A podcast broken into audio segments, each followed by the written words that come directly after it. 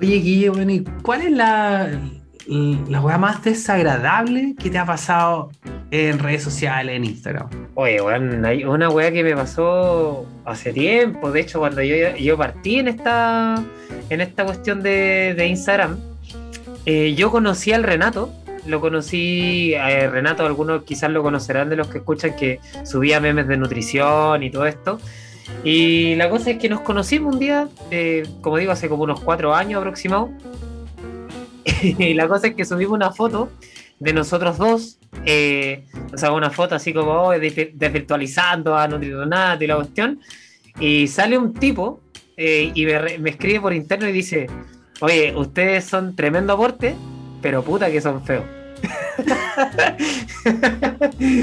Eh, y esa, y esa, ¿sabes Ay. qué? esa talla sale, pero siempre que siempre que, que- que nos vemos, weón, eh, siempre sale esa talla, weón. Porque Ay, fue como épico, no, no sabíamos qué voy a decir, de verdad. Comentario desagrada- Qué desagradable, loco. Qué desagradable el comentario. Cuático, weón. Oye, ¿y a ti no- nunca te ha pasado algo que quizás nunca he contado en redes sociales? O algo que tú digas random, o, o algo que te haya preocupado de repente también? Eh, sí, eh, a mí también me pasó cuando comencé en esta cuestión de las redes sociales. eh, en un principio, eh, yo estaba en esta típica búsqueda incesante de subir los seguidores. Yo creo que todos hemos caído en ese flagelo man, que es enfermizo.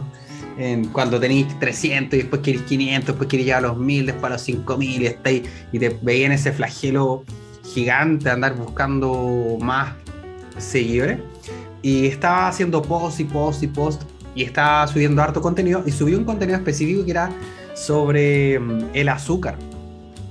Como ¿Ya? yo trabajaba harto en la nutrición deportiva, no me acuerdo cuál era, pero esto hace harto, pero así como un post que era, no sé, acerca de, de que el azúcar, no, hay- no hay alimentos malos, el azúcar no es malo, por ejemplo, a los deportistas, la cuestión. Y en un momento del post yo mencioné el azúcar siendo un nutriente, X cosa, esa, me acuerdo que tenía poquitos seguidores y de repente me despierto en la mañana y tenía como nunca mi, mi Instagram así como lleno de mensajes. Tenía 300 seguidores cagados y tenía como millones de mensajes. Y ¿qué pasó? ¿Qué?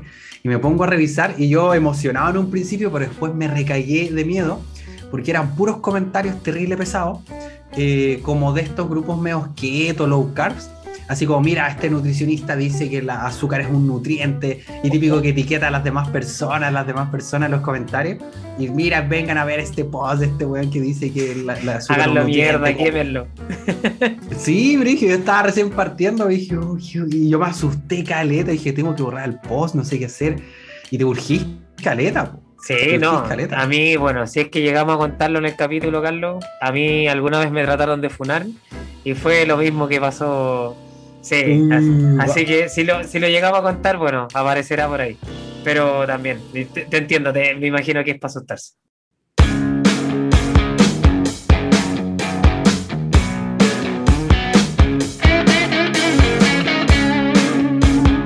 Bienvenidos y bienvenidas a esta nueva entrega de Comida Libre, este espacio que estamos creando con mi amigazo Guille Varela para poder conversar acerca de temas relevantes en el área de la nutrición, la salud, eh, la filosofía, la vida, el entrenamiento, de todo, de todo un poco. Eh, en esta ocasión vamos a tener un capítulo especial.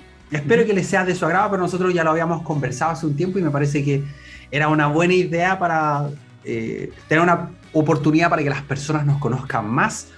Eh, vamos a estar conversando, haciendo una especie de entrevista o un ping-pong de preguntas eh, para que demos la oportunidad de responder acerca de un poco nuestra historia, cómo llegamos a hacer lo que estamos haciendo, entre otras cosas. Pero antes que eso, quiero saludar a mi gran colega, amigo, Guille Varela. ¿Cómo está, Guille? Bien, pues tú, Carlito, espero que estés bien también. Y, y nada, un capítulo que se viene un poquito candente. Yo creo que también hay preguntas ahí que de repente van a ser un poquito, no sé si ácidas, agrias, eh, pero también obviamente para que también nosotros tengamos el espacio donde eh, quizás nos podamos eh, abrir un poquito más a, la- a las personas que nos escuchan. Hay personas que incluso nos escuchan del- de, que llegan aquí mismo a Spotify, que no nos conocen por Instagram tampoco. De Eh, ya sí. me he encontrado con algunas personas, entonces también, bueno, está el espacio para que nos hagamos preguntas y cruzadas. Eh, nosotros igual ya no, nos conocemos, pero en verdad hay, cosas que, por ejemplo, yo de Carlos no conozco y que quizás él no conoce de mí. Y bueno, vamos, vamos obviamente a explayarnos aquí, vamos a hablar un ratito de, de esto. Va a ser un, va a ser un capítulo de poca teoría, pero quizás algunas cosas pueden ayudar a, a, uno que otro. Pasamos de un capítulo teórico que parecía que parecía aula de clase como el de los carbohidratos y las proteínas. Y vamos a pasar a este que es un poquito más relax, vamos a estar aquí un poquito más, más, relajo. Vamos, vamos, a ponerle hielo a esos vasos. Exactamente. Nada, mentira, mentira, son, es de tardecita, así que no, no estamos viviendo ningún tipo de alcoholina. Oye, y solamente quería comentarte que para que sepan las personas que nos están escuchando, que, bueno, este podcast, evidentemente, el 90% de las personas lo escucha en Chile, pues sabéis que también nos escuchan en Argentina, en España, en, Uruguay y en México. Mira, saludos. Y en menor medida, sí, en menor medida, hay una, hay una persona que lo escucha en Estados Unidos y una en, Australia también. Mira, saludo a la persona de Estados Unidos, de Australia, de España, México, Argentina. Así que si por ahí de repente... Eh, nos, quieren contar qué les parece el podcast, también nos pueden escribir a, arroba Guille Varela con 3A en Instagram y arroba eh, carlosgarrido.nutricionista. Así que ahí nos pueden escribir y, bueno, vas a ver también quiénes son porque es, un, poquito, un poquito extraño, pero también nosotros sabemos que de Instagram de repente hay eh, hermano, hermana chileno, chilena en, en todo el mundo. Como siempre se dice, siempre hay un chileno en alguna parte del mundo.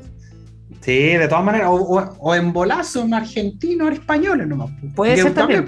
sí, a, mí, a mí igual me escriben varios, así que puede ser también. Sí, sí, sí, Don Guille es internacional, así que no se haga, no se haga.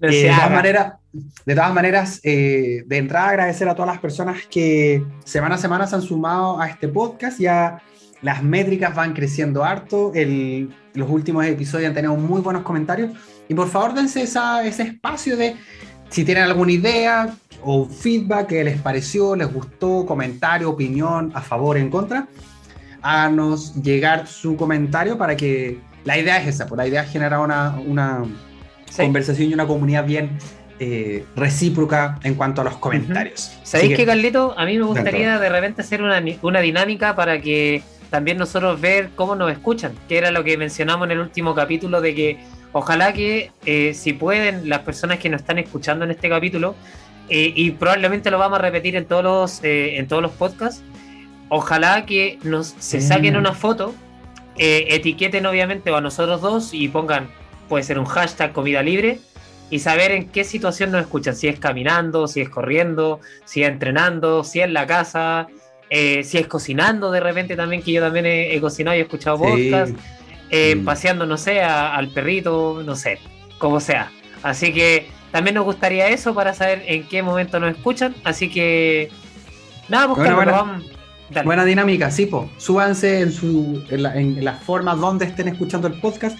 Pongan el hashtag comida libre, lo acabamos de inventar. Y nada, pues nos etiquetan para saber eh, qué situación lo escuchan. Yo por lo general, bueno, yo escucho podcast todo el día. Todo el día. Imagínate. Yo no sé, estoy entreno escuchando podcast, pero me gusta caleta. Sí, eh, yo personalmente igual, ah, eh, solamente cuando voy caminando a veces a lugares o comprar o cosas así, suelo escuchar podcast también de, de, algunos, de algunas personas para enterarme de cosas o qué sé. Ya, don Guille, ¿quieres abrir los fuegos tú? Vale, yo, yo quería partir con, creo que el inicio, yo creo que quiero dar primero el espacio a que nos presentemos los dos, ojalá en dos minutos cada uno, eh, algo cortito como que te identifique como al así de manera muy general, así como hola soy tanto. Así que no sé si quieres partir tú, parto yo. Eh, dale, yo voy a partir presentándome. Eh, como ustedes ya bien saben, mi nombre es Carlos Garrido, soy nutricionista.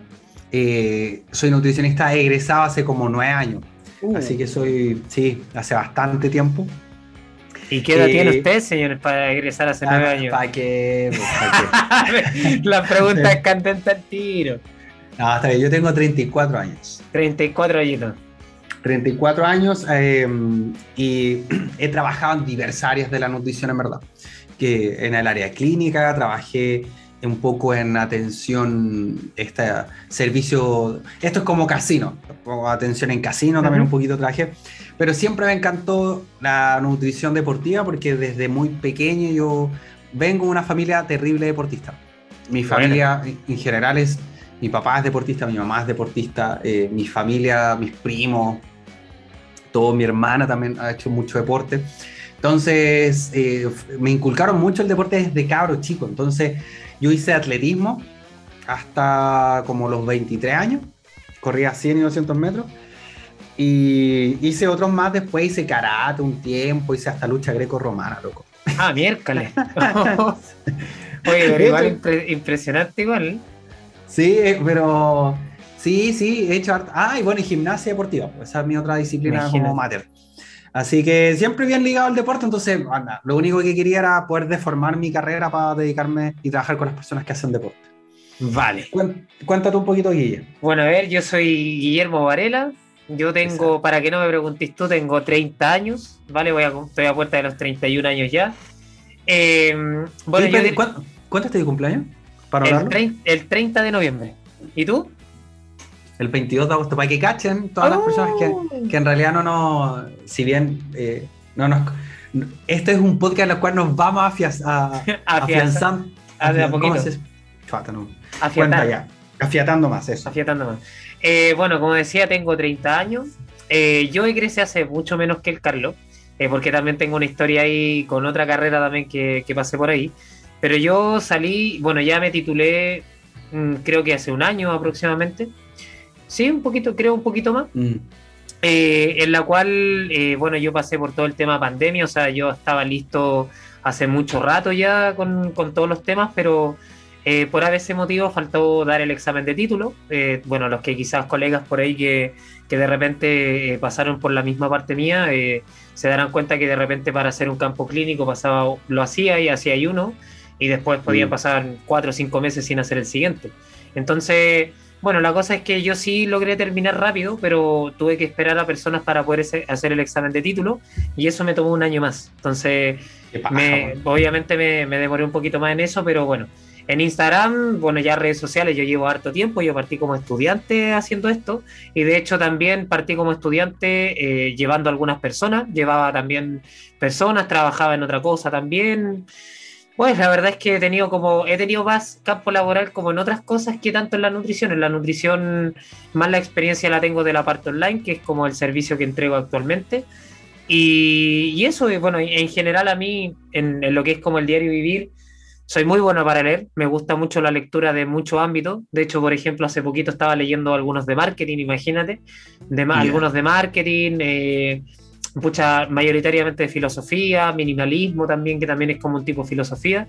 Em, y bueno, obviamente de nutrición, eh, investigaciones de repente que voy leyendo también como para tener más información, para ir leyendo y, obviamente cada vez estando más actualizado. Y, poco más. Eh, ¿Tú eres vegetariano? Vegetariano Carlos, yo vegetariano Carlos Garrido. Oye, dime. Ah, bueno, sorry, sorry por cortarte, pero te iba a preguntar de ahí mismo para hacer una dinámica un poco pregunta. Porque, claro, pues tú, te, este, tú eres vegano, ah, o sea, estás haciendo la transición ya a veganismo hace cuánto tiempo más o menos? Uh, de principios de año. Y oye, cuéntame por qué decidiste tomar esa decisión. No, nunca te la he A ver, eh, escucha, una decisión que yo la tomé porque, a ver, me la impulsó mucho el, el Toti, que el Toti es, bueno, para que, que no lo conozca, es mi perrito que vive con nosotros. Ya, eh, no me gusta la palabra mi perrito, siento que es como, no, yo no soy propietario de él, sino que él vive con nosotros. Y siento, bueno, él, él me abrió mucho el, camino porque fue como que yo de repente sentía como esa disonancia de repente entre, entre que yo consumía carne y de repente lo veo a él. O sea, es como, sentía ah, mucho esto, esto como animal, como chuta, amo tanto, amo tanto a Toti que no, no me cuadra mucho con un poco con lo, con lo que yo como en el día a día. Entonces eso me genera, me generaba muchos choques. Ahora, hasta antes del Toti sí que sí que ya venía con esto ya de un poco como que la carne ya la, la, tendía a abandonar un poco, ya estaba comiendo menos, mucho menos pollo, eh, mucho menos carne blanca y en algún minuto de la vida dije, pucha, ¿sabéis qué? Eh, en verdad a mí ya no me hace esto sentido y, la verdad es que dije un día, mira, eliminé todas las carnes de un golpe, pasé a vegetariano sin hacer ningún tipo de transición antes, ni vegetariano, ni nada de esto. Y poco a poco después el huevo me empezó a patear mucho por el olor, que yo no sé si a algunos les pasará por ahí que de repente compráis un huevo y deja todo hediondo. Y la verdad es que ya yo dije, pucha, si ya estoy en esto, ¿por qué no dejar el huevo? Y bueno, dejo el huevo, que fue lo primero, y lo último fue el lácteo, que actualmente quizás lácteo donde un poco puedo consumir es cuando de repente tú pides no sé, pues de repente una pastelería, por ejemplo, pero en el diario vivir yo no consumo lácteos, o sea, ni yogur, mm. leche, queso, ningún tipo y, ningún derivado, y de hecho ningún alimento que contenga lácteo también, o sea, prácticamente todo. Carlos, tú también tienes una historia de vegetarianismo, pero larga, igual que tu carrera, así que cuénteme ahí qué, más, qué, pasó ahí. el comentario.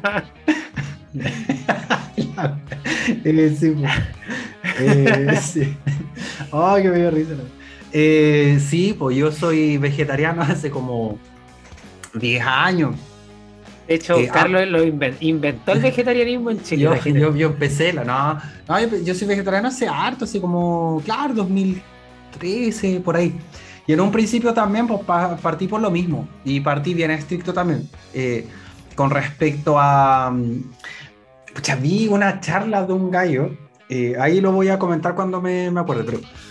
Y estos típicos charlas motivacionales o, estas ponencias, ¿no es cierto? Eh, animalistas y me hizo caleta de sentido, porque yo también he sido toda mi vida súper amante de los animales. Entonces me hizo harto sentido, lo empecé a, y como estaba terminando y estudiando, terminando mi último año de nutrición, me empecé a meter en esa área, ¿cachai? Entonces empecé a, a cachar de que efectivamente había cierta base. No quiero decir como que, onda, que todos tenemos que comer dejar de comer carne, pero de que es, efectivamente es muy posible llevar la alimentación sin productos, eh, sin productos animales. Y tenéis que pensar, imagínate que yo estoy hablando de que esto es como el 2000, no sé, 2012, ¿cachai? 2013. Eh, eh, yo me acuerdo cuando estuve estudiando nutrición, que quizás a ti te pasó lo mismo, onda la clase de, de alimentación, de alimentación vegetariana, bueno, era una clase, eran, no sé, 5 PPTs, Así como, no, vegetarianos necesitan esto y en volada vean, pucha, quizás tienen deficiencia de hierro, las proteínas va a ser difícil. Así que bueno, eso, ¿cachai? Como que no había nada de información en ese tiempo. O no está tan, tan disponible como ahora. Entonces sí, pues partí y partí siendo como vegetariano, después empecé a ser vegano. Y conforme pasó el tiempo me amoldea como un poco a la alimentación que llevo ahora, que soy vegetariano, yo consumo huevos y lácteos pero es porque la que más me acomoda, sin duda. Eh, me acomoda caleta y un poquito lo que también siempre tiendo a, a, a recomendar harto, ¿cachai? Encontrar ese punto de equilibrio en el cual tú estáis lo suficientemente tranquilo con respecto a lo que estáis haciendo, lo puedes sustentar, ¿cachai? Porque como tú mencionaste, o sea, si te daba asco ya el huevo, entonces no, estáis, es que a mí me pasó con eso, sí, fue por eso más que nada. Oye, Carlos, y esto, bueno, a pesar de que hoy en día esto es como un boom también que hay, eh, no quiero decir que esto sea como una moda, porque la verdad es que de moda no tiene mucho, pero sí que obviamente el crecimiento hoy en día ha sido mucho mayor.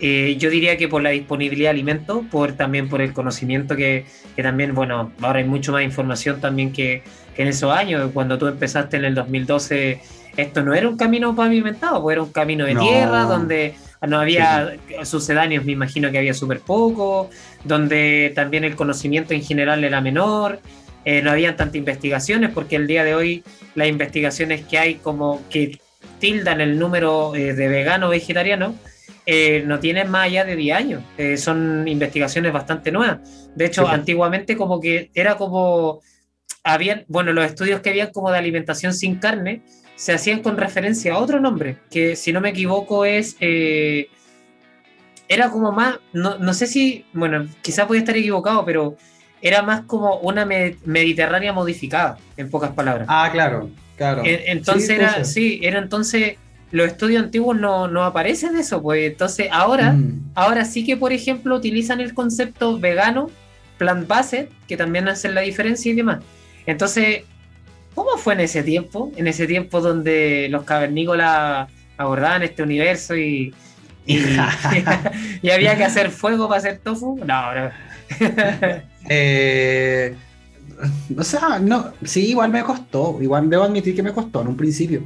Sobre todo también porque había muchas cosas que sonaban muy lindas en el papel, pero como que cuando, por ejemplo, el tofu, yo siempre he contado, yo, yo tenido una, una relación de amor-odio, porque cuando compré el tofu, anda, sin cachar mucho, en ese tiempo ya compré el tofu y dije, ah, esta cuestión tiene proteína.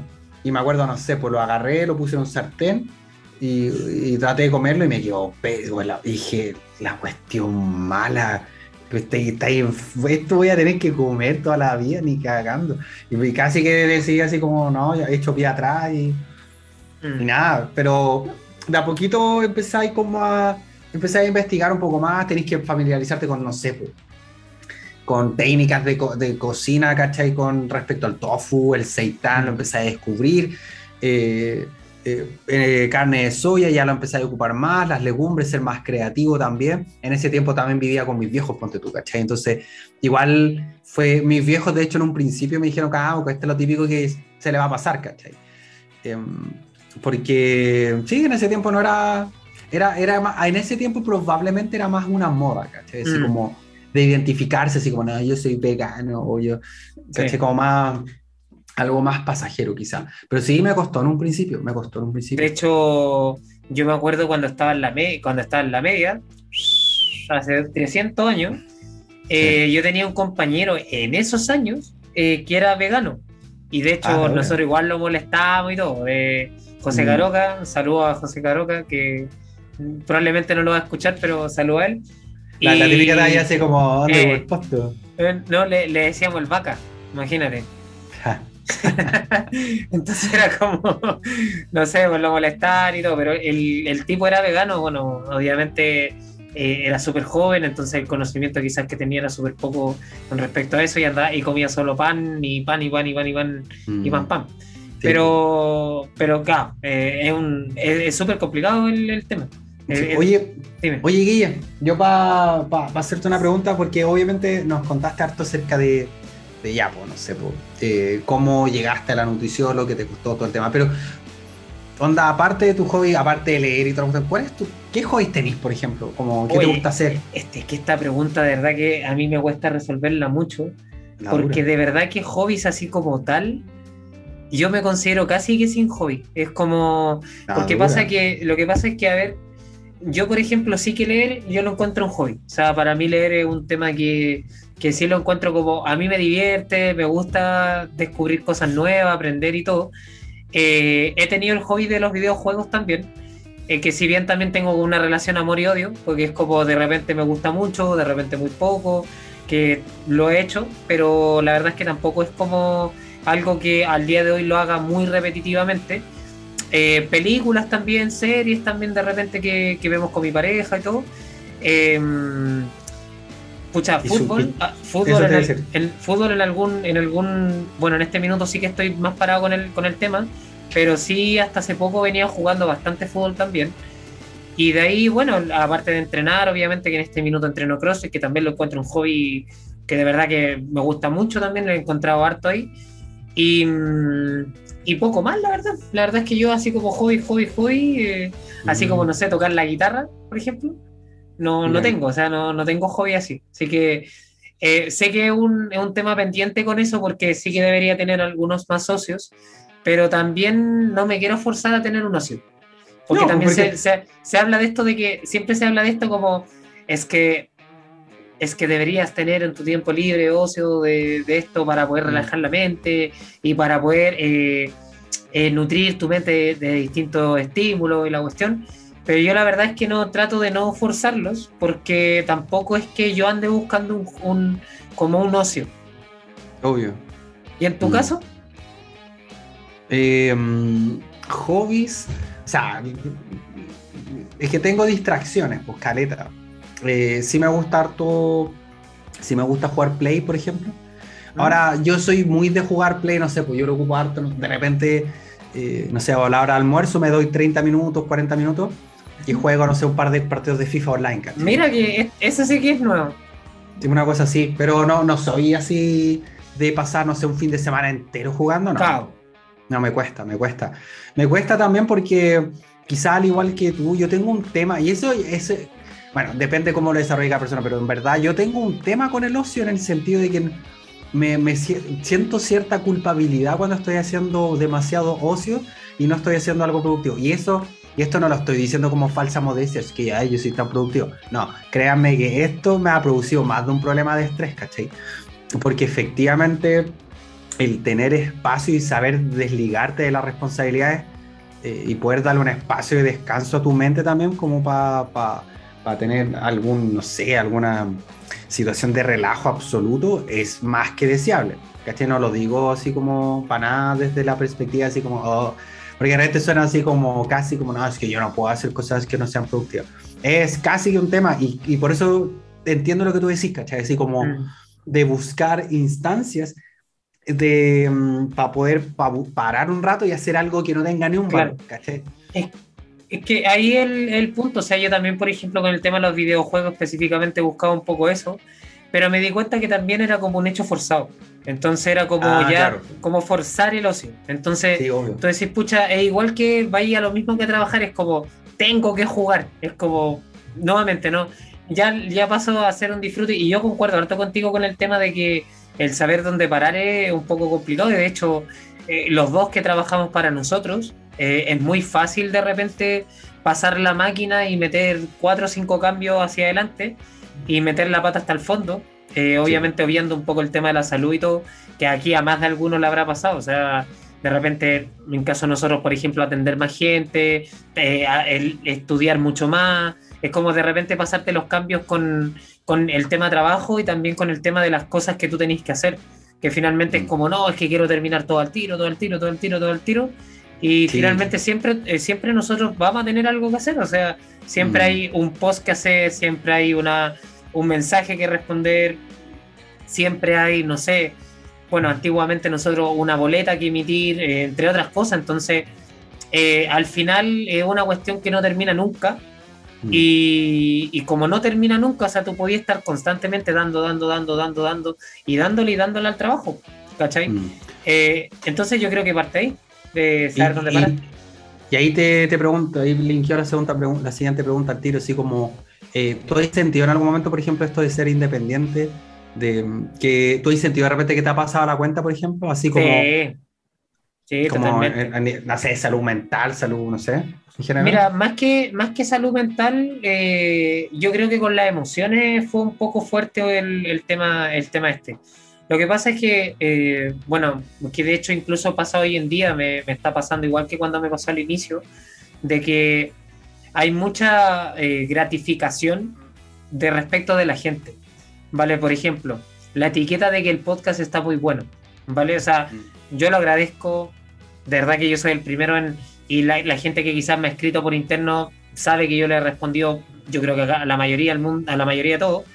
Eh, pero pasa que, claro, cuando tú empiezas a recibir eh, una adulación, más otra, más otra, más otra, más otra, más otra, más otra, y que los likes, que los compartidos, que no sé, pues en este caso que está el curso también andando, que es súper bien también, la asesoría súper bien también, y de repente empezáis a sentir como todo súper bien, después pasa que cuesta un poco porque tú, bueno, como hay un concepto que ya lo había mencionado, que era el tema de la adaptación hegemónica, después para que tú sientas una emoción, que este tema de la, bueno, adaptación al medio, como adaptación al estímulo, en pocas palabras. O sea, mientras más alto el estímulo, después tú necesitas más estímulo para sentir una, para sentir una emoción.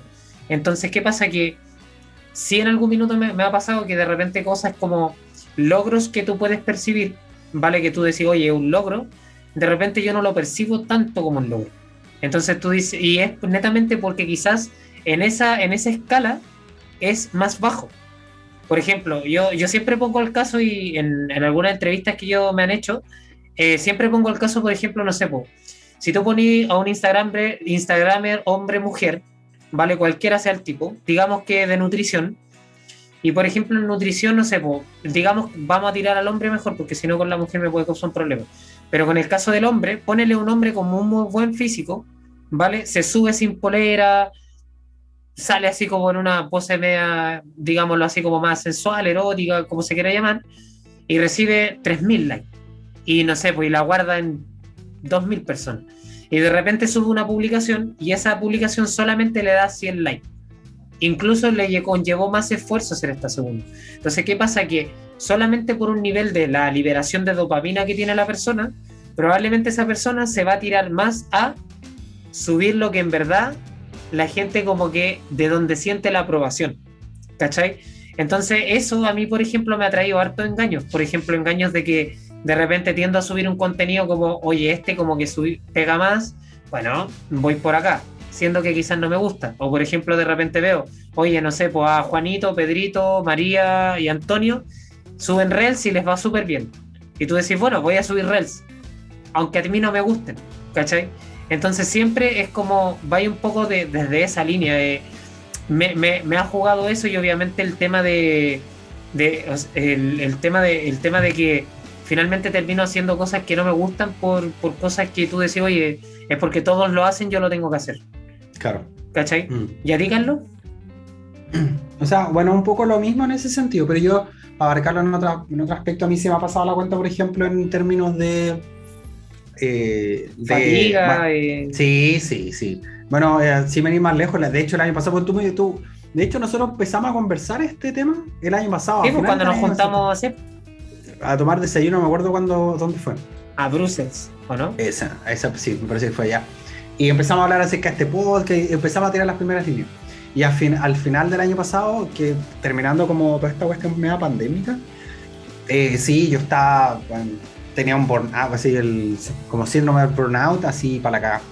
Estaba fundido porque venía de, no sé, cuando, cuando partió la pandemia, por ejemplo, eh, yo me, me urgía harto igual, pues, me urgí caleta por la adaptación, bueno, no sé, pues pasar de que, de que tenéis la agenda llena, de repente no cacháis cómo hay a atender, mm. cómo lo hay a hacer, pasar a la videollamada, si es que la gente lo va a agendar o no, le va a gustar o no, entonces tú empezáis a a, a urgirte, caleta, y esto probablemente a muchas personas le hace sentido. Yo creo que todos, sobre todo los independientes, porque no teníamos ni un nada, pues no teníamos nada Ni sustento ni nada, claro. Entonces, esos, dos esos dos años de pandemia yo estuve casi a full, a todo decía que sí. Era como, oye, hagamos este, este live, sí, hagamos esta charla, sí, esta. me pagaran tres pesos, me da lo mismo, como que te decía, sí, sí, sí, quiero estar, quiero, necesito estar acá, necesito estar acá, necesito hacer esto era como videollamada, empecé a agendar, agendar, agendar, agendar, y, me, y yo siempre pensando como en esta situación de escasez y como, ya, tengo que atender lo más posible, porque no cacho si el otro mes voy a poder, no sé. Entonces, estuve en esa, también en esta vorágine como productiva en general, que de repente uno cae, eh, también, no sé, hizo un podcast en ese tiempo, el Café Conciencia. Café Conciencia. Que, que, me que me encantaba, pero yo mismo me seguí sumando cuestiones así arriba, es como, porque sentí esa necesidad de, bueno, tengo que estar arriba, tengo que estar arriba, tengo que estar, tengo que seguir pedaleando, tengo que seguir pedaleando, ¿no? Y eso desencadenó al año pasado que terminé, pero para la cagada. De hecho, hubo un momento ya no podía más, tuve, tuve que parar porque me afectó el sueño, que nunca mm. me había pasado, el descanso. Y bueno, me costó, no, fue terrible. Y ahí empecé, y, fue, una, fue una forma en realidad que el cuerpo me dijo así como, ya, loco, onda, te mandé hartas señales y es como, tenéis que parar. Ya te, ya te avisé ya y no me hiciste en casa, así que toma. Te avisé por las buenas, así que cagaste. Y, y sí, pues. Entonces, por eso yo también hablo un poquito acerca de eso de los, del ocio, que es un tema pendiente y onda. Ahora estoy trabajando caleta ese aspecto de organización de mis tiempos para poder onda, trabajar en algunos tiempos, pero sí dejarme espacio para... Mm. El ocio puede ser lo que queráis, si te gusta salir a caminar, a escuchar música, da lo mismo. lo que sea, lo que te haga sentido, da lo mismo, no necesariamente tiene que ser play, ni serie, ni Netflix, ni nada, tiene que ser, si queréis si un parque, ir a echarte y mirar el cielo, la raja, ¿cachai? Pero darte ese espacio, y cuesta, y cuesta, caleta, caleta. Y yo en el día a día uno batalla con eso, porque tú estás ahí Estás ahí como todo el día así como haciendo esto, haciendo esto, y tú decís, mm. ya, ahora voy a descansar, pero eh, te vayas a sentar y decir, puta, si meto esto, entonces cuesta un mundo. De hecho, de hecho, bueno, lo vamos, yo lo voy a enlazar con una pregunta también que te iba a hacer, que, que te pregunto, ¿qué es lo peor y lo mejor de las redes sociales para ti? Ah, o de tu trabajo también puede ser. Yo tenía esa pregunta también. Sí, que esta eh, pregunta es más es típica, que esto iba a salir. Esto es de, de matinal. Sí, de Matina. Pero buena pregunta, pucha, a mí lo mejor de las redes sociales, y bueno, vinculándola a mi pega, es sin duda la plataforma que te da, ¿cachai? Porque onda, no hay nada más gratificante para un profesional es que, que, que el, el, el, generar contenido que sea útil, que ayude, que la gente le agrade, ¿cachai? Que sea, que, que les haga sentido y que obviamente también hay un aspecto de reconocimiento, sin duda, ¿cachai? Sí. Eh, porque tampoco voy a caer así como, no, si esto lo hago solamente porque la gente le ayude. No, uno igual lo hace por gratificación también. Usted, pues, usted también, Carlito, sabemos que usted tiene mentalidad de tiburón también, así que por favor, también dígalo que también. Sí, sí, sí, sin duda. Sí, pues igual es. Y de hecho, es un poco lo que pasa muchas veces cuando tú estás toda una mañana trabajando en un post y lo subí y tenéis todo el contenido y tú te lo armaste bonito y la cuestión y no sé, genera tres likes. Claro. Y después subir, no sé, pues, pues puedes subir.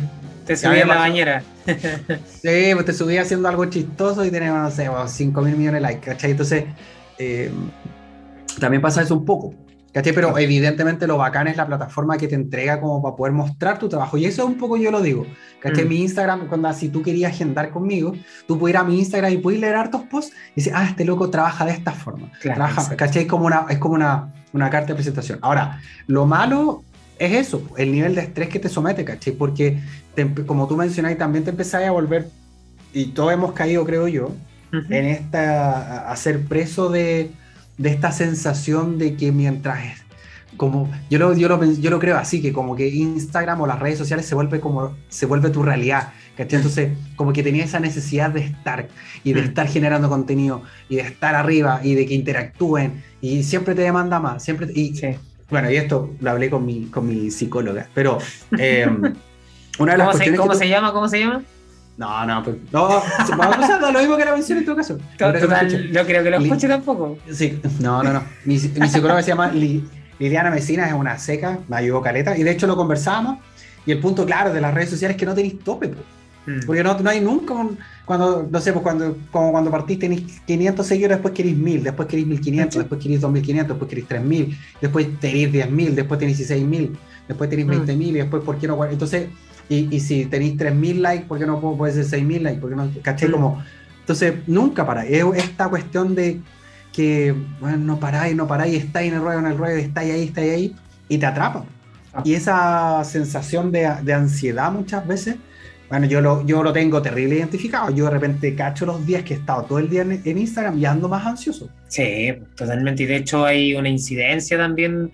O sea, hay algún, por ahí hay algunos estudios también que, por ejemplo, hablan de, del ratio que existe de, por ejemplo, cuál es la dosis que, no, que te genera felicidad efectivamente y cuál es la mm. dosis que no.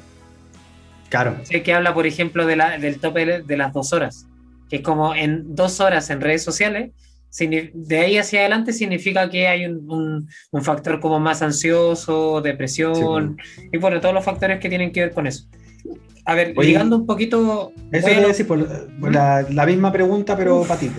A ver, a mí lo mejor, yo la verdad es que igual yo soy un agradecido, obviamente, la red social, eh, porque básicamente el, el, lo que fue Instagram a mí me dio todo, o sea, gracias a Instagram yo dejé de trabajar donde trabajaba antes, ¿vale? Yo trabajaba en registro civil, para la gente que no sabe, eh, trabajé en registro civil, entonces, bueno, en ese momento yo estaba ahí, estaba con el Instagram, estaba con los dos, yo en algún momento vi la oportunidad, ya tenía ingreso, obviamente, por, por, este tema, y vi la oportunidad y logré salir, ¿cachai? Bueno. Entonces, primero, obviamente, agradezco mucho eso en, en ese sentido. Y, lo, bueno, también voy un poquito a lo que decís tú, que quizás te, te deja mostrar un poco eh, que la parte profesional y también la parte persona. Siento yo que también es muy eh, política, políticamente correcto porque eh, cualquier persona puede tener un Instagram. O sea, cualquier persona puede subir cosas, cualquier persona puede dar su opinión, lo mismo el podcast nosotros somos dos, dos nadie que hablan aquí, dan su opinión y, y hablan de todo finalmente. Y bueno, obviamente tenemos nuestra profesión, pero también hablamos de otras cosas como esto, ¿caché? Que son finalmente nuestras opiniones a nivel de, una, de la experiencia. Pero también es eso, o sea, que tú puedes dar tu opinión, ¿vale? Eh, que muchas veces también se hace como este veto a la opinión en, en muchos aspectos, ¿vale? Entonces, siento yo que eso es muy bueno. Eh, la vitrina también que mencionaste tú y yo creo que lo peor de, la, de las redes sociales es específicamente eso mismo, la opinión. Porque el hecho de que cualquier persona pueda opinar, puede opinar cualquier cosa. Entonces, ¿qué pasa? Que el ser humano tampoco está acostumbrado a recibir tantas opiniones. Me refiero a que está bonito, que está feo, que está bueno, que está malo, que, el post no me gustó, que no sé, cualquier cosa de ese tipo. Entonces, ¿qué pasa? Que como no estás acostumbrado, eh, para bien o para mal, te puede afectar para bien o para mal. ¿Cachai? Entonces, en, ese sentido, eh, que todos puedan opinar y opinar cualquier cosa sin que haya una, una normativa es malo. Sobre todo para la persona que, que, entre comillas, está expuesta. ¿Vale? Y esto aquí tenemos muchos ejemplos. Tenemos, no sé, por ejemplo, el ejemplo de Carol Dance, por ejemplo, en algún minuto que exposición red social, bueno, de repente mm. algo pasó y la red social finalmente explotó y, se acabó Carol Dance. Imagínate que fue una de las imágenes del, del tema del, ¿cómo se llama esto? Del estallido social. Del estallido social. Ah. Entonces, hay, y así podéis recordar montones de casos, ¿cachai? Entonces, también es muy malo eso.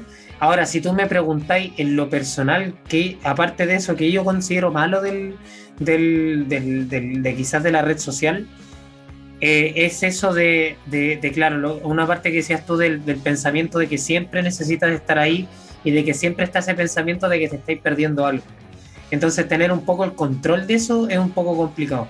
Eh, controlar esa, y de hecho yo creo que a todos les pasa de, de que, no sé, de repente, ah, estáis aburrido, tomáis el celular, pasan 10 minutos y miraste historia y finalmente no viste nada. ¿Cachai? Entonces, también es eso, o sea, yo igual tengo mis herramientas como para controlarlo. Yo creo que al día de hoy, eh, si bien yo utilizo harto el Instagram, lo utilizo harto como para responder mensajes y subir mis cosas, eh, soy poco consumidor de contenido en verdad. No consumo contenido, la verdad, en Instagram.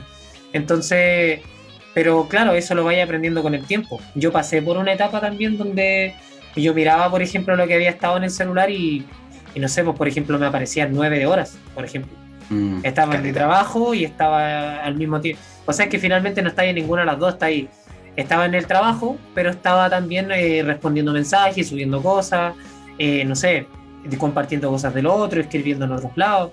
Entonces, al final es eso. Eh, creo yo que, que, es eso y hay que saber cuándo pararlo un poco. Si eso es más que nada. ¿Quieres preguntar tú pregunto yo?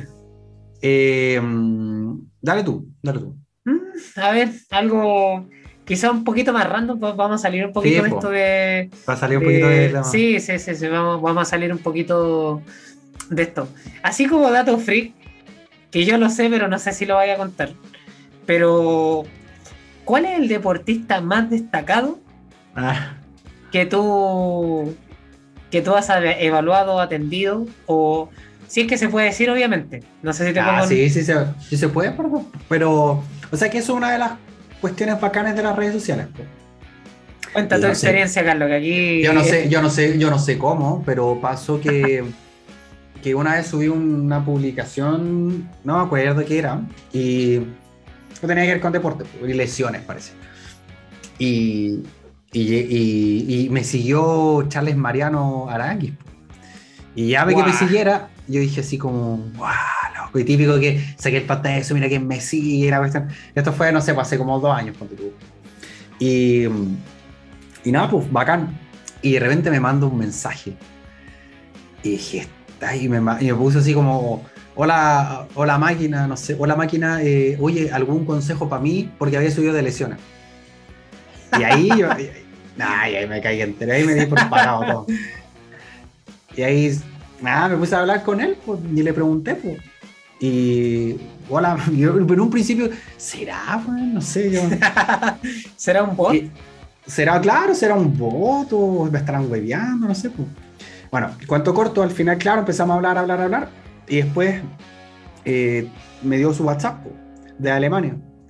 Y era él, siendo y, y bueno, desde hace como dos años trabajo con, con el Charles Aranguis conversamos harto a través de audio y ha sido muy entretenido porque me manda las evaluaciones que le hacen allá en el Leverkusen, que para que, para que sepan no es nada del otro mundo. Yo pensé que me iba a mandar así un análisis. Un análisis así como... Casi que le hicieron un, un, un, examen de ADN. Claro, yo dije, chucha, voy a tener que. No, al final no, le hicieron un análisis bicompartimental, de hecho, así masa magra, masa grasa, y me lo mandan. Y, y así lo, lo, iba cachando, yo le iba comentando. En, en su momento, por ejemplo, le armé la pauta, eh, como para ordenarlo. Eh, una vez tuve una videollamada. Eh, eh, ¿Qué, más? Una, una, vez, también, o sea, también me comentaba porque para cuando muchas veces este, mm, cuando están en partidos, por ejemplo, no sé, pues les ponen colación antes del partido, entre medio, pues, me mandaba las Claro, me mandaba las fotos, así como, ¿qué, quería, qué, necesitaba comer? Pues. Me mandaba fotos del casino allá, ¿cachai? Así como, como para cachar más o menos lo, que tenía disponible y la cuestión. Así que, no, ha sido entretenidísimo desde esa perspectiva, así trabajar con el... Con, el Charles. Con el Charles, pues ya hizo... Hace poquito, de hecho, hace como una semana me habló de nuevo. Y, mm, porque está en pretemporada en, en Austria, me parece. Y se fueron para pretemporada para allá y nada, pues me hizo las típicas preguntas para partir, cómo lo vamos a hacer, suplemento y cuestiones así. Pero nada, pero Charles es bueno, la persona más humilde y más quitadita de bulla del mundo. Debería ser presidente de Chile, loco. Sí, debería, debería ser presidente. no, terrible buena onda, terrible buena onda. Te, había aguantado las ganas de decirle que lo amáis. Caleta y de Porque Caleta a veces me habla y me dice, pucha máquina, sorry por ser tan patupa. Y una vez te digo, me dan ganas de. Qué guático, güey. Loco, loco. Yo dejo mi polola. Ah, Salud a la Gise. Salud a la Gise. O me, va, a matar después que me. minuto, minuto, minuto 45, no es lo que tenía anotado. Pero eso, él es el. Él es el. El personaje más, como más bacán en ese sentido que, que, que he podido como trabajar. Y tú, por ejemplo, Guille, ¿con quién así porque las redes sociales también te han permitido llegar a, no sé, pues, con quién hay hablado que tú dijiste, bueno, ni cagando voy a hablar con esta persona. No, Uy, qué, qué, difícil, bueno. Es que, ¿sabéis que la verdad es que no. No, pero tú, tú, tú, tú, tú hablas igual con harta gente muy. sí, pero, sí, pero pasa que. A ver, eh, es que es difícil, es difícil.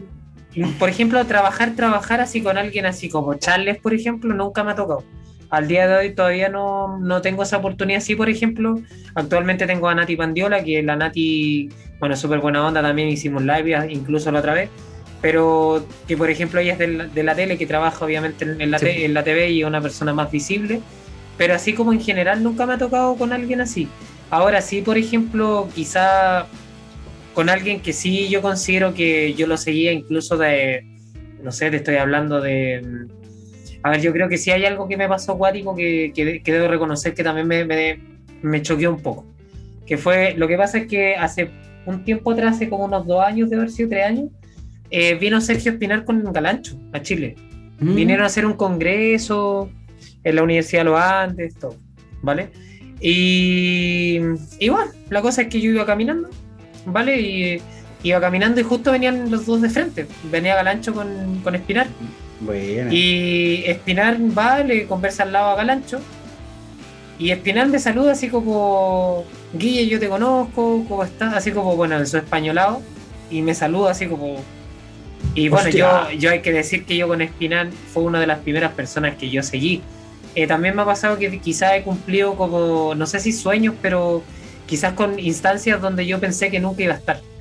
Por ejemplo, no sé, haber estado, haber sido el, uno de los primeros chilenos en haber representado una marca española, por ejemplo, que fue en este caso AudioFit, que, claro, que haber estado en la plataforma, que es obviamente una plataforma gigante. Eh, haber tenido, por ejemplo, directo con Escuela Culturismo Natural, que Roberto Morosi, no, no, yo lo seguía también hace la cantidad de años gigante cuando yo empecé a entrenar. Eh, creo que a otro profesional también que alguna vez me, entrevistó también, que fue José Kenji, un español, que como nutricionista es uno de los que más admiro, entre comillas. Se podría decir admiración o más respeto, pero, pero la, verdad, la verdad es que me gusta mucho el trabajo que hace Lleva muchísimo tiempo. José Kenji fue de las, de las personas que partió cuando eh, Power Exclusive tenía, tuvo el primer blog. O sea, escribía en el blog de, de Power Exclusive, imagínate, o sea, se mm. estamos hablando hace 12, 13 años, fácil. Entonces, he tenido instancias de ese tipo, pero como te digo, nunca me ha tocado trabajar con, con una persona así como, como te pasa a ti, que bueno, echar la arangui es como, no sé, es como, que de repente a ti te diga, no sé, venga, bueno, quizá en su mejor momento Jorge Valdivia, ¿cachai? Claro. O no sé, pues de repente actualmente puede ser Alex Sánchez o Arturo Vidal. Mm. Eso sí que ya es distinto.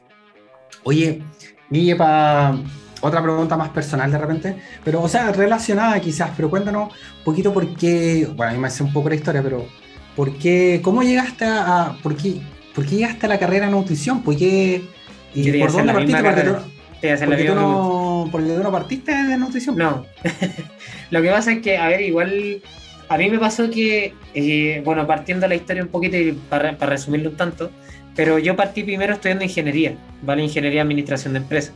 Ya en específico también la parte comercial, ya que, que es como la, la, otra parte, o sea, pasáis de ingeniería administración a comercial o te puedes ir a comercial directo.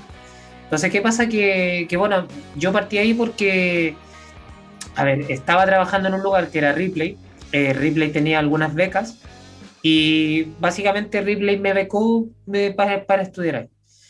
La cosa es que, bueno, llegué al, tema de la beca y todo lo demás, estudié todo lo, todo lo que uno quiera, pero pasó que la verdad es que la carrera no me gustó. Eh, sentía que no era lo mío, sentía que la estaba haciendo por hacer, y ya esas sensaciones que uno tiene de que, pucha, la voy a terminar, pero la verdad es que la voy a dejar hasta acá. La cosa es que llegué hasta último año y abandono, abandono la carrera, y en el mismo mes yo me matriculo en nutrición en el único lugar que en ese momento yo la podía dar, que era de noche, que en específico fue el IP Chile, ¿vale? Que, es la casa de estudio que, tuve yo y actualmente estoy en la, en la Bernardo Higgins sacando la licenciatura. Y me pasa que eh, pasé, claro, paso ahí y netamente porque yo ya venía con este tema como cambio físico, yo pasé de pesar 104 kilos a llegar a 57 kilos. Y y sí que me pasó que, claro, o sea, de repente empezáis a encontrar cosas como que te empieza a gustar un poco y todo el tema. Y empezáis a ver que hay carreras como, oye, podría ser entrenamiento, nutrición. Me llamaba mucho la atención kinesiología también. Y de hecho, hasta el día de hoy todavía me llama mucho la atención. Y la cosa es que, bueno, o sea, por temas de, a ver, de cómo yo veía como la cosa así en general, me llamaba más la atención nutrición. No es por desmerecer, obviamente, la, la carrera de entrenamiento ni nada de esto, pero yo veía en ese momento, o sea, estamos hablando de, de como siete años atrás, eh, estamos viendo, estaba viendo de que, esa, de que nutrición yo la veía muy completa, de que tenía mucho campo. O sea, tenía mucho campo en razón a que podía trabajar en hospital, en clínica, como que todo lo que tú empezás a cachar y, ver. Pero, es que en su momento, en su momento yo me acuerdo harto de eso también, porque era que, o sea, yo me acuerdo harto que nutrición en su momento, no sé, también hace 10 años atrás, entonces, años atrás sí, pues tenía caleta de campo. O sea, pues. se hablaba eso, pues, ¿cachai? O sea, sí, es que lo que pasa es que yo la miraba y yo decía, oye, pero es que si quizás no caigo acá, caigo para acá. Mm. Además de que ya en ese tiempo estaba viendo a un culturista, o sea, ni siquiera era nutricionista, ni siquiera había entrado a la carrera y ya estaba ayudando a un culturista. Entonces, ah, ya, tenía estudios como, bueno, este tema de leer obviamente te hace llegar a, a distintas fuentes. Cuando tú llegas a una buena fuente, llegas a otra, y a otra, y a otra. ¿Cachai? Entonces, como llegué en, en esos momentos yo ya, ya escuchaba, por ejemplo, como te digo, a Sergio Espinar, a Jero Imparable, uff, tremendamente antiguo también, Jero Imparable, después, bueno, me encontré con el blog de Power Exclusive, eh, detrás de ellos, bueno, después de Sergio encontré a Line, a Line McDonald también que, que, que estaban en ese tiempo con, con, sacando su primer libro. De ahí pasé a la Naragon y de ahí empecé a encontrar a Stuart Phillips mm. y, y, después empecé a llegar a, a todo lo que uno empieza a conocer. Y, claro, yo ya antes de entrar a la carrera ya tenía conocimiento de varias cosas. Entonces, bueno, entro a la carrera y entro con, con, la razón de, bueno, yo salgo y yo ya sabía ya que al salir o iba a tener atención presencial privada o iba a trabajar algo así como entre online o algo así. Porque ya la parte online a nosotros nos parece algo nuevo, pero lo online, por ejemplo, los estadounidenses lo vienen haciendo hace 15 años. ¿Cachai? Entonces, ya no es algo nuevo.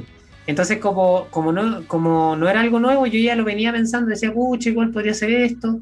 Como que nunca mi mentalidad estuvo en, trabajar en hospital o clínica. Ahora, sí que dentro de la carrera, por ejemplo, a mí sí la clínica me llama mucho la atención y probablemente me haga, me voy a, voy a hacer un postítulo específicamente en clínica. ¿Caché? Que es como la, la parte que igual me gusta harto y que, que me gustaría un poco explotar un poquito más. Eh, mm. Y además de que siento también de que se puede hacer mucho desde ahí. Eh, siento yo que como que como que ahora como que todos se van un poco a la parte de composición corporal y demás, pero siento yo que la mm. nutrición clínica se puede hacer mucho. Hay gente muy power en, nutrición clínica, eh, chilena, hay, hay algunos cuantos que yo he visto por ahí, eh, y también me gustaría ser de esos cuantos. Entonces, quizás me voy a ir un poquito para allá. Quizás un poco el paso distinto que diste tú, Carlos.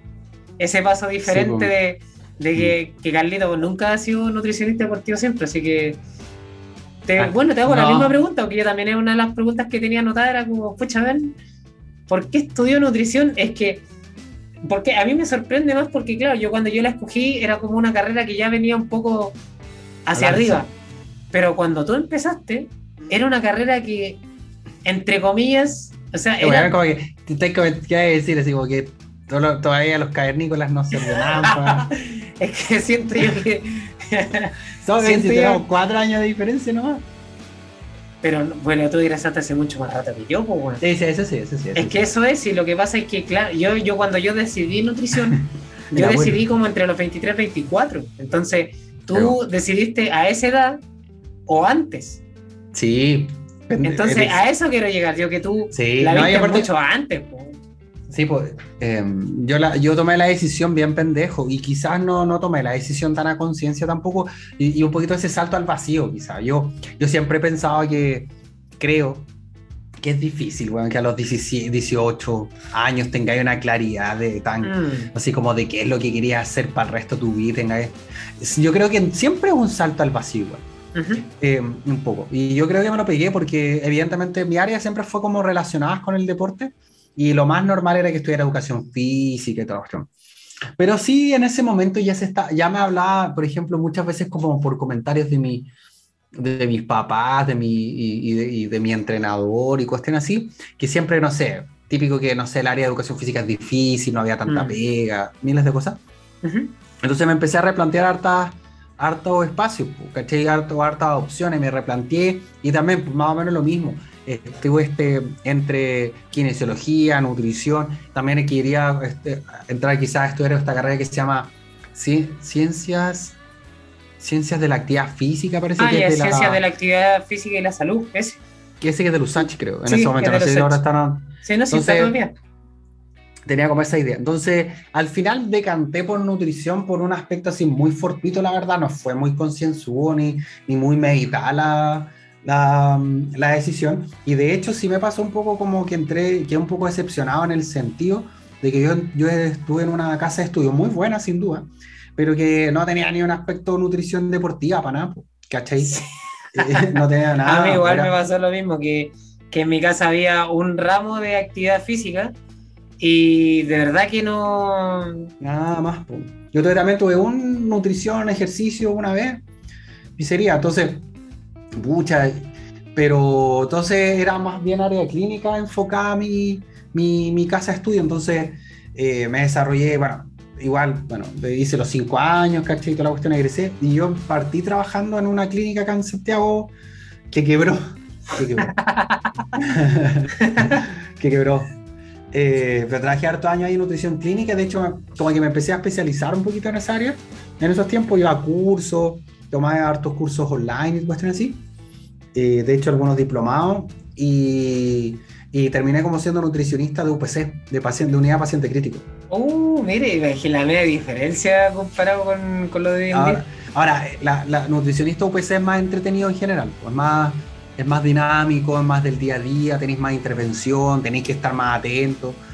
Porque también, bueno, hay un área de la nutrición clínica que es una paja, verdad, que es cuando, no sé, pues cuando trabajáis en pisos que son MQ, ¿cachai? Que veis puro, no sé, atroscopía de rodilla, loco, que no hacéis nada, porque en verdad la persona llega el miércoles y se va el jueves en la mañana, ¿cachai? No, mm. no ni una intervención, tenéis que asegurar de que, no, no, sé, no le caiga mal la comida nomás. Pero en UPC hacen mucho más. Pero después de que quebró la clínica, a mí siempre me encantó la nutrición deportiva. Y siempre estuve, hice el AISA, que estuve estudiando y miles de cuestiones. Y yo, por eso, las cosas pasan por algo. Cuando quebró la clínica, que fue un periodo de crisis, para mí, porque ahí yo ya vivía solo, eh, dije, ya, esto es, este es como, o sea, si no necesitáis otro impulso que no fuera este, ¿cuál era? Pues, ¿cachai? Entonces, ahí me fue como la pata en la espalda, como dice, ya, no, me tengo que dedicar. A la noticia. Y de ahí a poquito, pues, ahí me metí a las redes sociales y empecé a crear como la consulta eh, la consulta privada y ahí empecé a armarla a poco. Oye, ¿por qué meterte a Instagram? ¿Sabéis que me metió un amigo? Un amigo que es tatuador. ¿Ya? Nada que ver, pues, que, Nada que ver la cuestión. Nada que ver, pues, pero el loco me dijo, pues yo, yo, aunque no lo crean, no, que, yo hasta antes, hasta hace cinco años atrás, yo era terrible anti redes sociales. A mí no me gustaban. Mm, De hecho, me resistía harto al WhatsApp, me resistía al web- Facebook, me resistía al Instagram, hasta que, se- hasta que vi que era una herramienta de trabajo. Por eso yo no Mm. tengo Instagram personal, ¿cachai? claro. Yo no tengo Instagram personal, no tengo Twitter personal. ¿No tenías un Instagram, Carlito, donde tú te subas tomando alcohol y en el otro comiendo una ensalada? Bueno, to- todas esas cosas, la- la- todas esas- claro, todas esas cosas las subo al mismo, verdad. Pero Instagram lo ocupo, onda, mi visión es pega. Yo lo tengo así como es trabajo, ¿cachai? Es como, Mm. ese es mi, mi enfoque. No digo que esté bien o esté mal, ¿cachai? No sé, yo creo que sin duda eh, hay muchas personas que lo ocupan de forma personal y la raja. Pero a mí nunca me gustó mucho. Entonces, cuando lo empecé a meter en las redes sociales fue por temas de eh, temas de pega, en verdad. Sí, a mí, bueno, me pasa un poquito lo mismo. Y de hecho yo también entré por alguien, y de hecho probablemente va a ser alguien que vamos a entrevistar aquí, que, el, que es Ah, Mauro, de, sí. que es Mauro Fitness. Eh, yo lo conocí por Facebook y, y de hecho él una- alguna vez me dijo, oye, deberéis subir contenido, tú igual cachai harto, y, y bueno, Él- sí que lleva, él sí que lleva tiempo. Oh, él, él es un cavernícola también en, en redes sociales. Sí, O sea, el Mauro, de hecho, tenía un Facebook que era, bueno, en ese tiempo era Mauro, no sé si era, quizá era Salud y Fitness, pero no sé, no me quiero equivocar, pero parece que era Ma- Mauro Salud y Fitness, una cosa así. Y. O Mauro Fit, parece. Sí, Mauro Fit. Era así, Mauro Fit, imagínate. Mauro Fit. Y, y bueno, yo publicaba dentro de su Facebook a veces, com- comentaba cosas, publicaciones que él subía. Y llegamos, terminamos hablando y nos juntamos un día, me fue a ver al trabajo y de ahí bueno, empezamos a hablar y la cuestión. Y un día me, como que, bueno, dentro de lo que él hacía, obviamente me surgió como esta como, como duda de lo que hacía y en verdad, bueno, él me empezó a decir obviamente que, que oye, podríamos hacer esto, podríamos, o sea, podríais subir información, no sé, a- y darle desde ahora y la cuestión para que Mm. cuando salgáis, etcétera, para que cuando salgáis te vaya bien, bla, bla, bla, bla. Y la cosa es que al final eh, empecé por él, pues, y de ahí hasta Bacán. el día de hoy, pues, o sea, bueno, hasta el día de hoy obviamente somos amigos, todo, y, y los dos hemos crecido un montón igual, o sea, él y yo, bueno, siento que nosotros dos hemos crecido un montón desde que partimos. Sí, pues. Bueno, él obviamente a un nivel mucho más profesional, en, en donde tiene, tiene, incluso tiene un- un- una marca donde vende eh, cursos y demás cosas que, que tiene todo, o sea, tiene el servicio Mm. completo para hacerlo, entonces es como muy profesional en ese sentido, ¿cachai? Mm. Pero, pero imagínate, desde ahí partió, pues, eh, Mauro debe, llegar fácil unos siete años, yo creo. Caleta. Sí. Oye, Guille, ya para de repente para ir cerrando, pero para cerrar con algo más, más personal, cuéntanos, ¿tení algún hábito peculiar, loco? ¿Algún hábito que sea raro, algo que, no sé, que la gente no sepa, así como alguna maña? Oye, qué, qué difícil. Alguna algo que- algún hábito que algún hábito que, que, que tengáis, que hayas, no sé, inculcado hace poco, O sea, yo creo que no algo curioso. Yo creo que a curiosidad, por ejemplo, o sea, lo que quizás me, me caracteriza un poco actualmente, que, que es como lo que la gente ve también, que es este hecho de levantarse muy temprano. Que Ah, eso sí. también te puede generar como un, un doble un doble mensaje, porque uno pensaría que es para poder hacer mucho más cosas, ¿cachai? Que para mí en verdad tiene otro mensaje, que en verdad es para hacer, hacer, hacer esas cosas, ojalá de la manera más rápida posible, o sea, terminar, Mm. terminar esos trabajos un poco más pesados que de repente están para el día, con las menores distracciones posibles, con todo lo que hay hoy en día. Eh, que no me significa obviamente dormir menos tampoco, así que, que hay que tener ojo con eso también. Pero es, es un hábito que yo lo vengo inculcando hace ya rato ya. Eh, ¿Cuánto, ¿Cuánto tiempo más o menos? Es que lo que pasa es que he pasado por fases donde lo he parado y lo he seguido. Pero yo creo que fácil. Unos tres años, cuatro años. ¿Pero cuántas horas dormí? ¿Tú más o menos? ¿Siete, horas por ahí, siete horas, seis y media, siete y media, por ahí. Yo menos. con seis horas quedo perfecto. Mira, yo sabéis que, por ejemplo, yo he calculado como cuando me despierto solo, Y yo solo, si solo, solo despertando, seis horas y media. Bueno. Pero si, por ejemplo, puedo dormir un poquito más. O sea, si, por ejemplo, si me acuesto a las 10 y me levanto a las 5, son, son 7 horas igual, ¿cachai? Mm. Pero, por ejemplo, si he despertado, por ejemplo, a las 5 y media, y también es lo mismo. Pero no, mm. ya, ya actualmente ya hace mucho rato que no despierto con despertador. Pues el despertador yo lo tengo a las 5 y media. Y yo me despierto 5, 5, 5, 5, 10, 5 cuartos, pero va por ahí. Es un hábito peculiar porque la gente habitualmente lo quiere hacer para meter más cosas. Y en verdad no es para eso, sino que es para de repente eh, también a veces tener tu espacio eh, para de repente si tú queréis leer o de repente, no sé, queréis meditar, por ejemplo, o de repente simplemente queréis partir más, más lento el día, también te ayuda bastante, o sea, te, te organiza bien en, en, ese sentido. Y, y, creo que el hábito más peculiar que tengo, creo que yo que, que, que, creo yo que, y, de hecho la gente piensa que es por eso, como, oh no, pero es que te quiere hacer más, leer más y hacer más. Y la verdad es que no es tan así, la, verdad es que no, no considero que sea tan así. Siento que también va por un tema de, y esto también lo he conversado, pero eh, también es por un tema como de identidad personal. O sea, siento yo que eh, yo he mirado, por ejemplo, no sé, pues, a La Roca, por ejemplo, he mirado, por ejemplo, también a, a ¿cómo se llama? Joko Willing, también, que es un, escritor de un libro. He mirado, no sé, a personas como ay, se me, se me, no se me vienen los nombres a la cabeza, pero hay actores también que lo hacen y como gente conocida, o sea, por ejemplo, Elon Musk también, mm. tenemos también a Bill Gates también que, que lo, lo menciona, a ti, Timothy, Timothy Ferris también, que son personas que han conseguido muchas cosas y que tienen ese, eh, tienen ese hábito, tienen ese hábito como en común. Entonces a mí en algún minuto me hacía mucho ruido eso.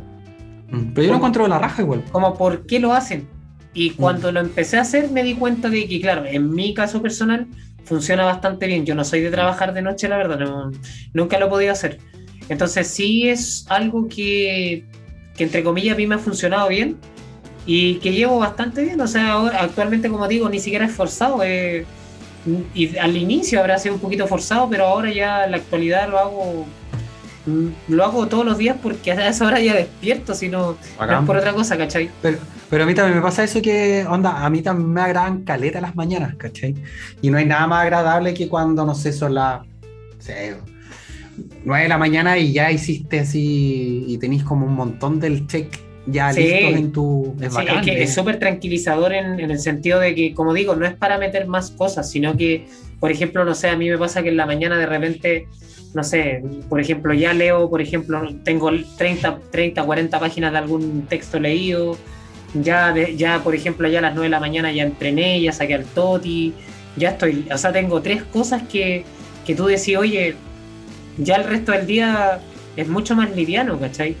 Y, y, como te digo, a veces no tengo nada que hacer y digo, mucho, me tiro a la cama y se acabó, no, no hay más.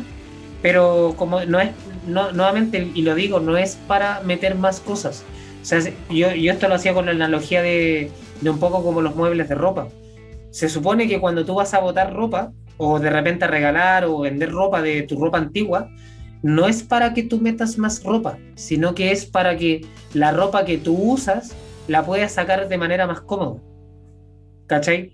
Entonces, claro, si tú llegas y metís más ropa nuevamente, claro que el ropero se va a ver lleno otra vez y te va a costar nuevamente sacar esa ropa que te gusta, ¿cachai? Y que vendría siendo un poquito como esto de los hábitos, como que siempre hay que meter más hábitos. Es como meter y hábito, meter este otro hábito, meter esto, que, que, el agua, que esto, que esto otro, que caminar, que, que sacar al perro, que, que, no sé, que entrenar cuatro veces, que después hacer yoga, que después meditar, que leer 10 páginas de un libro y empezar a meter, meter y meter, meter cuestiones y al final es como tanta cosa que, que el sentido inicial ya no tiene sentido. ¿Cachai? Por lo menos así lo veo yo. ¿Y tú, Carlos? ¿Algún hábito extraño y ya para ir finalizando ya? Eh, no sé si hábito extraño en verdad, pero un hábito que, uh, que empecé a agarrar hace como unos seis meses quizá. Y que también, esto tiene que ver también con lo que mencioné sobre, bueno, este periodo que mencioné que estaba, que estuve con mucho estrés, estuve con el burnout y toda la cuestión. Una de las herramientas que más me ayudó eh, y que más he incorporado es la meditación. y, y, es muy raro porque en realidad yo, o sea, todas las personas que me conocen probablemente saben que, no sé, no, yo nunca he sido quizás alguien muy cercano a la meditación, ¿cachai? Em, y, bueno, la empecé a incorporar de forma ya más, más eh, como hábito hace unos cuatro meses, ponte tú. Todas, las, todas, las, todas las mañanas me levanto, yo me voy a levantar como a las cuarto para las siete. Vale. Seis, sí, seis media, cuarto para las siete. Y siempre medito 30 minutos en la mañana. Y todo este tiempo, como ahora estoy cuidando caleta mi descanso, pero así caleta, siempre medito 30 minutos antes de acostarme. Buena. Para desconectarme de todas las cuestiones. Eh, ahora, esto eh, lo hago, trato de hacer todos los días. Hace tiempo que lo, yo creo que, no sé, de los últimos tres meses lo he hecho casi, casi todos los días. Muy poquitos días no lo he hecho.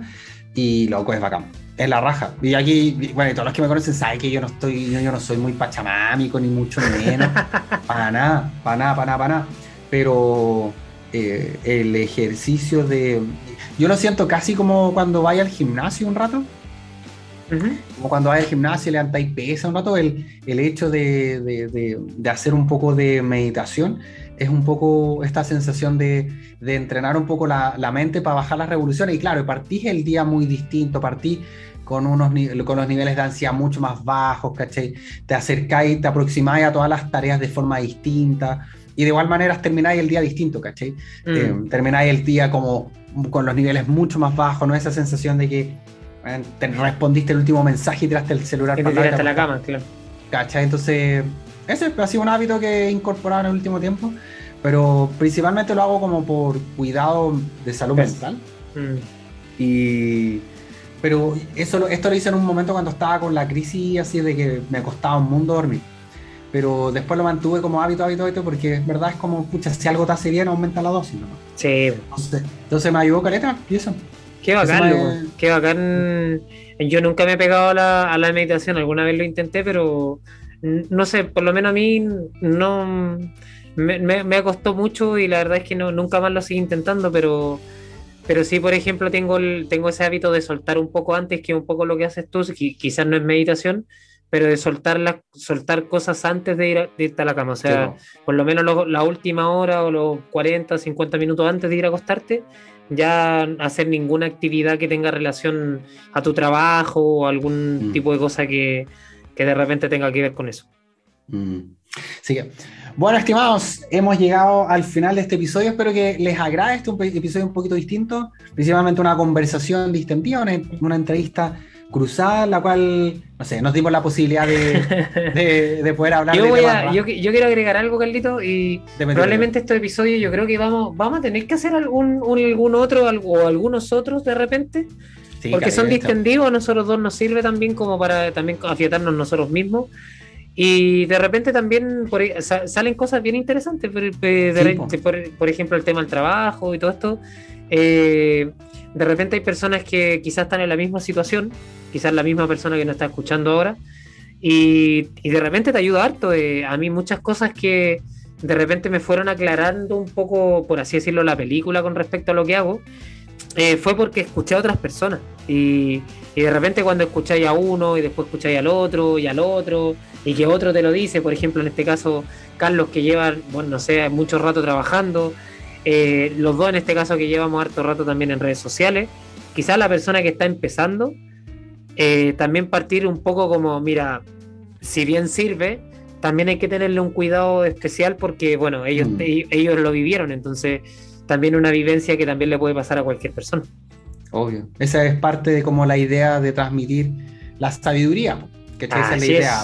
La sabiduría para que los palitos que pisamos nosotros, ustedes quizás puedan tener mejores herramientas y poder acercar, poder, no sé, enfrentarse de mejor forma. Pues sí que, obvio, yo me gusta esta dinámica. Bueno, tanto, ojalá les guste a todas las personas que lo escuchen, también nos sirve harto a nosotros, más distendido, más relajado. Eh, y nada, pues estimados, muchas gracias a todos los que llegaron hasta acá. Obviamente, por favor, les pedimos que nos sigan. Si es que hagan lo que comentó el Guille, de coméntenos en qué momento escuchan el podcast, suban una fotito, nos etiquetan y pongan el hashtag comida libre como para ir viéndolo y para formar un poquito más de comunidad. Así que nada, por mi parte me despido, les agradezco a todos los que han llegado hasta acá, así que te dejo las palabras aquí al cierre. Gracias, Carlos. Eh, nada, lo mismo, agradecer eh, a, cada persona que nos escucha, a ti que nos estás escuchando. Eh, nada, decir que este proyectito que partió con poco, ya vamos en el sexto capítulo. Y probablemente van a venir muchos más. creo que una parte también de este, de este podcast también es un poco de esto de, de lo que hablábamos un poco de las redes sociales también. Y es que también lo hacemos por gusto. O sea, este capítulo está un poco más de gusto, bueno, los anteriores también, pero, pero como digo, es un podcast que, se creó así porque, oye, escuchamos podcast, podríamos hacer uno, y la verdad es que han quedado tan buenos, tan bonitos también como de escuchar, el, audio está súper bueno, eh, que de verdad que el trabajo tú lo miráis cuando ya está hecho y, y pucha, es algo que a mí me hubiese gustado escuchar también cuando, cuando no sé, pues cuando partí, por ejemplo. Entonces vamos a ir creando poco a poco. Eh, si obviamente alguna persona que nos esté escuchando tiene algún tema, le gustaría que de repente entrevistáramos a alguien, que esto ya va a empezar a, por ahí en el capítulo 8, 9, de repente vamos a traer a la primera persona. Eh, pero si tienen algún tema, lo que quieran hablar también, a nosotros obviamente nos sirve, ¿ya? Así que nada, también agradecerte a ti, Carlos, otra tarde aquí conmigo hablando a micrófono y ahora lengua suelta.